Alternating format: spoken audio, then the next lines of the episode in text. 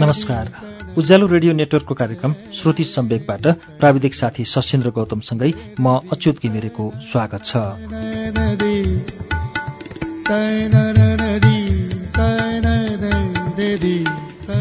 धमिराले खाएको धोका आज हामीले वाचन गर्ने कथाको शीर्षक हो। यो पुस्तकमा बीस पेजमा संग्रहित छ यो कथा। यसभित्र संग्रहित कथाहरूमध्ये बतासाभित्रको यो कथा निर्मल ढुङ्गानाको कथा धमिराले खाएको धोका अब वाचन सुरु हुन्छ।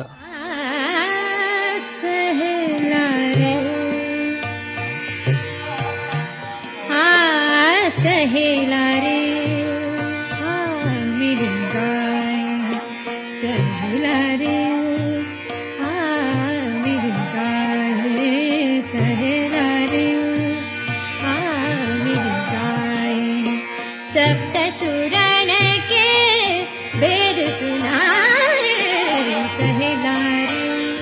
राजन एक वर्ष तालिमका लागि अमेरिका गए।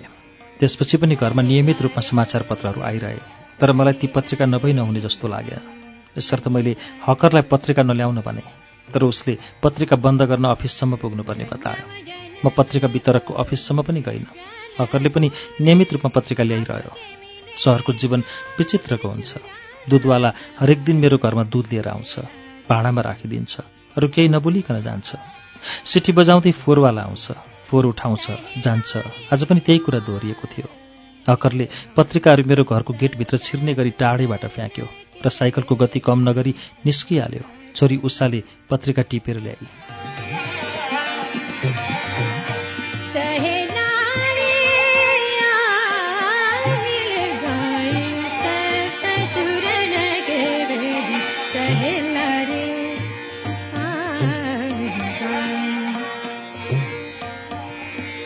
उक्त पत्रिकाले मलाई एकाएक स्तब्ध बनायो तर आँसु भने निस्किएन पत्रिकाको मुख्य पृष्ठमा मुकेश पौडेलको श्रद्धाञ्जली थियो। त्यो देखेर मानस पटल एकाएक चलायमान भएको थियो। छोरा उत्सवलाई देखाएर भन्न मन लाग्यो उत्सव तेरो वास्तविक बाको मृत्यु भएछ। तर भन्न सकिन। मुकेश मसँग नभेटिनु पर्ने भेटियो। आत्मीय नहुनु पर्ने आत्मीय भयो। नछुटिनु पर्ने छुट्टियो। खैर जो भए पनि केही समयका लागि नै सही। ऊ मलाई खुसी दिने मान्छे हो।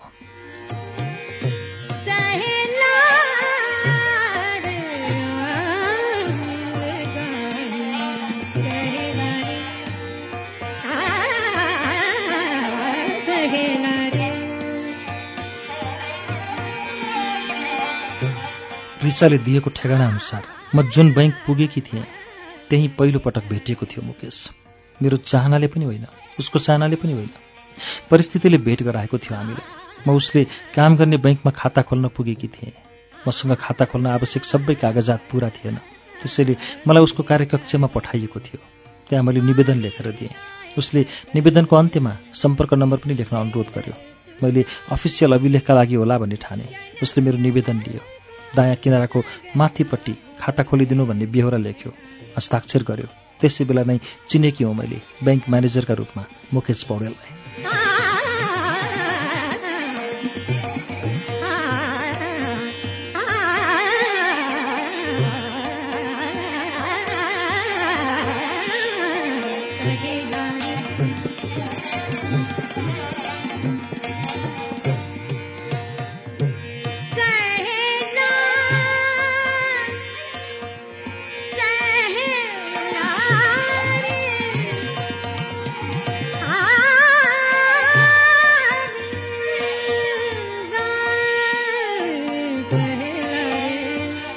त मलाई बैङ्क खाता खासै चाहिने पनि होइन। मसँग खातामा राख्न पैसा हुने पनि होइन। तर ठुलो बुबालाई मेरो चिन्ता छ। ठुलो बुबाकै सहयोगमा मैले स्नातक पढ्ने अवसर पाएकी थिएँ। मेरा घरबाट भने चाहे जस्तो सहयोग कहिल्यै पाउन सकिनँ मैले। मेरी आमाले आफू बित्ने बेलामा ठुलो बुबालाई केही भनेकी थिइन् रे। भावनाले राम्रोसँग पढ्न लेख्न पाओस्। खुसी दिन नसके पनि छोरीका आँखामा आँसु निस्कन नदिनु होला। म सानो छँदा कान्छी आमाले मलाई ठुलो बुबाका घरमा जान र बस्न दिँदैनथिन्। मलाई भने ठुलो बुबाको घर नै स्वर्ग जस्तो लाग्थ्यो। ठुली आमा र कान्छी आमा बीच ठुलो फरक पाउँथेँ मैले। कान्छी आमाले सानैदेखि मलाई दिएको पीडा सम्झदा अहिले पनि म ईश्वरसँग प्रार्थना गर्छु। साना बच्चा बच्चीलाई टुह्रो बनाएर कुनै पनि आमाको मृत्यु नहोस्। सन्तानका लागि आमा हुनु सबैभन्दा सुरक्षित कुरो रहेछ। आमाको मायाले गर्दा नै संसार गतिशील भएको हो। यदि आमालाई सन्तानको माया नलाग्ने हो भने यो संसार चल्दैन।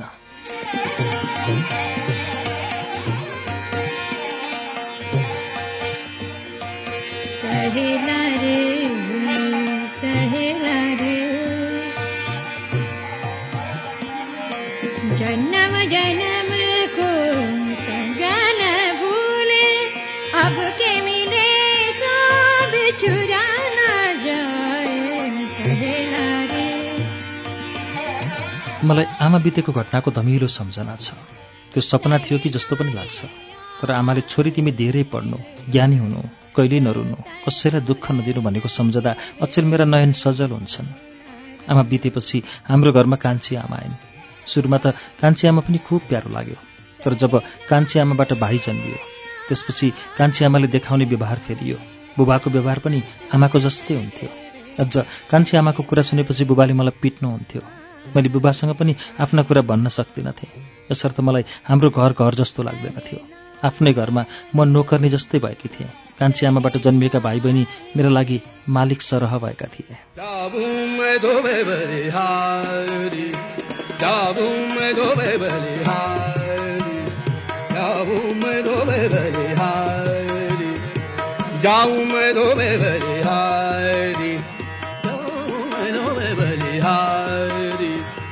जाऊं मैं दो बलिहारी दो बलिहारी कहिलेकाहीँ ठुलो बुबा र ठुली आमा घरमा आउनुहुन्थ्यो। मेरो राम्रोसँग स्याहार सुसार नगरेको भनी कान्छी आमा र बाबालाई गाली गर्नुहुन्थ्यो। ठुलो बुबाले केही भन्ने बित्तिकै मेरो आँखा रसाइहाल्थे मेरो हेरचाहमा ध्यान नदिएकोमा भन्दै गुनासो गर्नुहुन्थ्यो। कापी कलम ड्रेस र आवश्यक कुरा तुरन्त किनेर दिइहाल भनी ठुलो बुबाले नै बाबालाई पैसा दिनुहुन्थ्यो। किनेर पाउनु त कहाँ हो कहाँ? बरु ठुलो बुबा गएपछि पोल लगाएको आरोपमा पिटाइ खान्थे मैले प्लस टू सकेँ। त्यसपछि बाआमाले मेरो विवाह गरिदिन खोजे। त्यसैले मेरै विवाहको खुब चर्चा थियो गाउँघरमा। घरमा पनि दिनहुँ जसो नयाँ नयाँ मान्छे आइरहन्थे। मलाई भने ती मान्छेलाई चियापानी पुर्याउन पनि दुःख लाग्थ्यो। मलाई विवाह गर्ने भन्दा पढ्ने रहर थियो। मेरो कुरा सुनेपछि ठुलो बुबाले आमाबासँग मेरै पक्षमा वकालत गर्नुभयो। आमाबाले पढाउन नसकिने जनाउनु भयो। त्यसपछि ठुलो बुबाले आफ्नै खर्चमा पढाउँछु भनी मलाई नेपालगञ्ज ल्याउनु भयो बलिहारी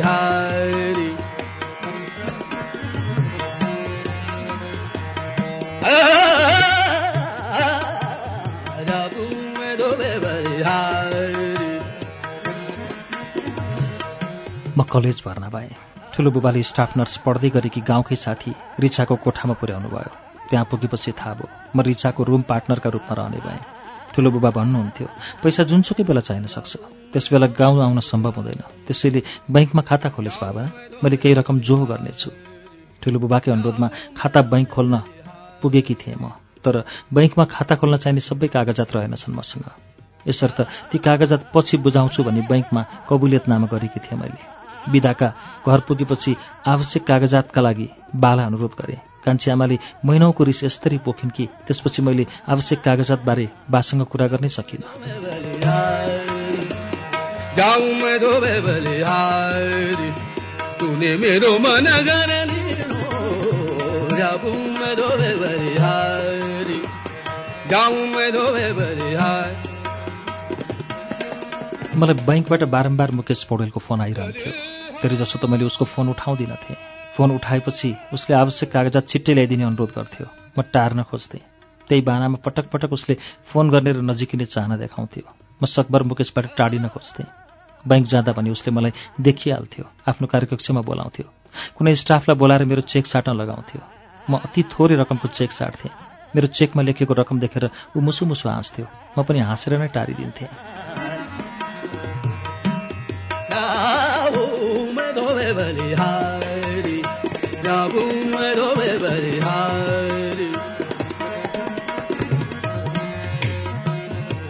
गरीब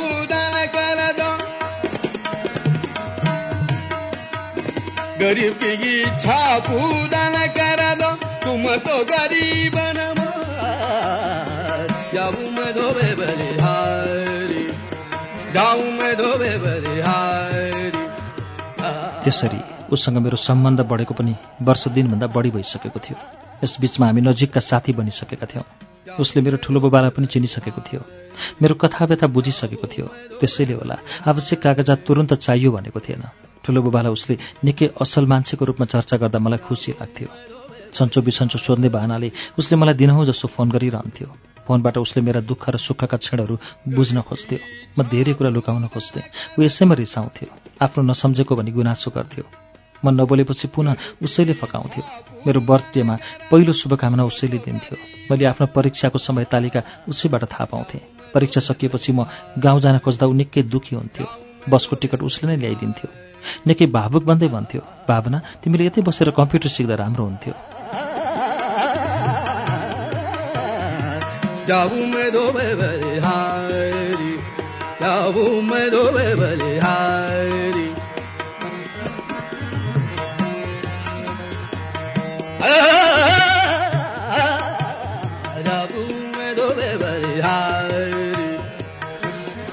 एकपटक गाउँमा ठुलो बुबा दुर्घटनामा पर्नुभएको खबरले आहत भएर म गाउँ पुगेँ।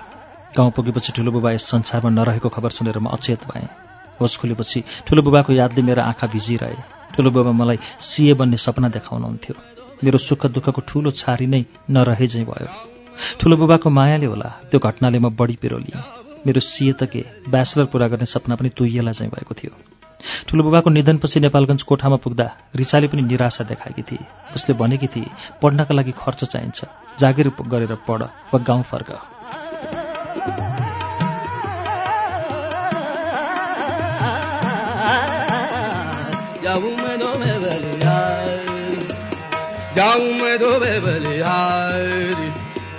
मेरो मन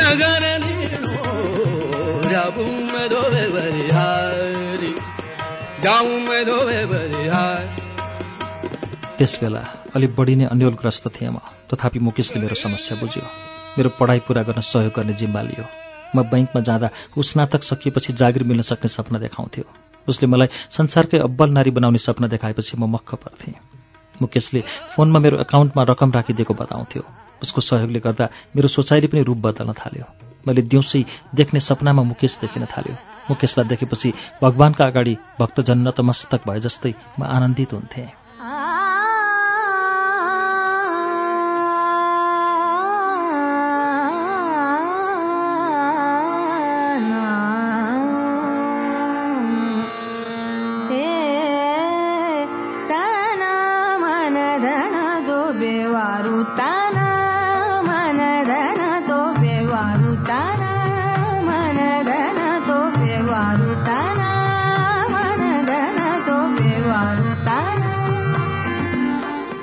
गर्दा गर्दै मुकेशलाई मनको राजकुमारका रूपमा सोच्न थालिसकेकी थिएँ।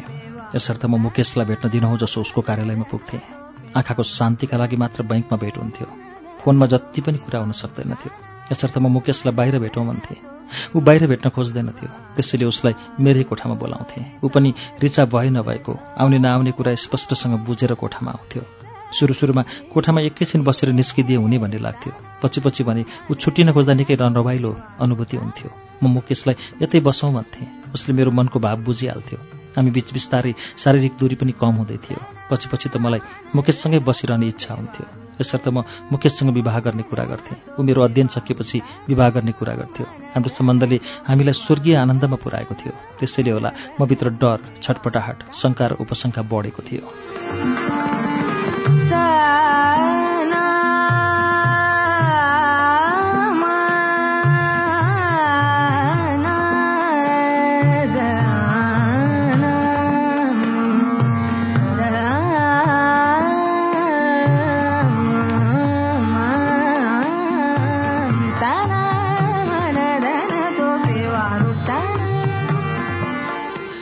त्यसमाथि एक दिन विवाह पूर्व नै आमा बन्ने अनुभूतिले विचलित बनायो मलाई। म अत्यन्त चिन्तित भएँ। मुकेशलाई भने उसले बधाई दिँदै भन्यो तिमी र म त श्रीमान श्रीमती हौ परिवार हौ। परिवार भएपछि त तिनका सन्तान हुन्छन्। बाँकी रह्यो विवाहको कुरा। भोलि नै मन्दिर गई विवाह गरौँला। मुकेशले ती भनेपछि म अलिक शान्त भएँ। त्यसैले भोलिपल्ट नेपालगञ्जको बागेश्वरी मन्दिरमा पुग्यौँ। पण्डितले भगवान्लाई साक्षी बनाए। हामीले पण्डितलाई साक्षी बनाएर विवाह गऱ्यौँ। विवाहमा कुनै तडक भडक भएन कोही आएनन्। असलमा कसैलाई बोलाइएन।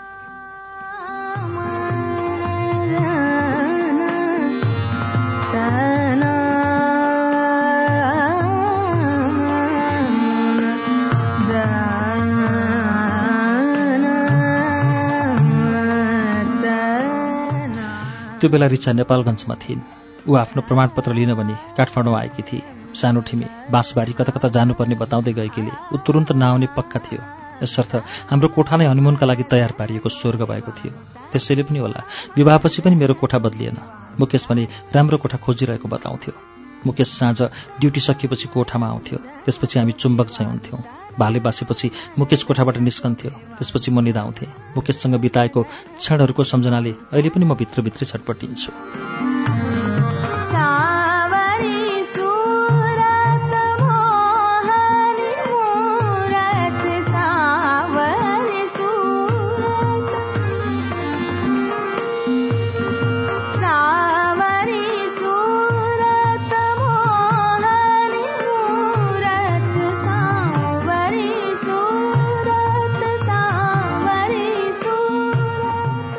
दिनपछि रिचा मैले उसलाई सबै कुरा बताएँ मेरो कुरा सुनेर ऊ निकै चिन्तित भए ऊ चिन्तित भएकाले मैले सोधेँ किन चिन्तित भएकी रिचा? तिम्रो जीवन के होला भन्ने चिन्ताले ठिक छैन र मेरो जीवन? मलाई लाग्छ मुकेशसँग तिम्रो जीवन बित्दैन। के भनेकी रिचा? हो मुकेशसँग तिम्रो जीवन नबित्न सक्छ। उसले भने किन? त्यो त पछि समयले देखाउला।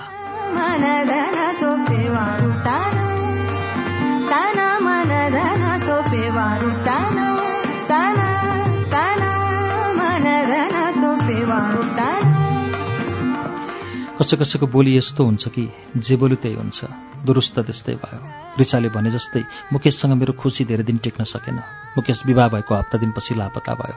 मैले खुब खोजेँ कहीँ भेटिनँ। मुकेशलाई खोज्दा रिचाले पनि सहयोग गरी सम्भावित ठाउँहरूमा मुकेश भेटिएन। मुकेशको अफिसमा पुगेर सोधेँ। त्यहाँबाट उसले जागिर छाडिसकेको थाहा पाएँ मुटुमा ठुलै ट्याङ्ग्रो बज्यो। कस्तो पापी कति निर्दयी। मलाई यस्तो बेलामा एक्लै छोडेर कहाँ गएको होला? जहाँ गए पनि मलाई लाग्थ्यो ऊ केही दिनमै आउनेछ तर ऊ आएन। म मुकेशलाई नपाएर प्रत्येक क्षण चिन्तित हुन्थेँ। मेरो अवस्थाका कारण रिचाले पनि चिन्ता प्रकट गरिरहन्थे।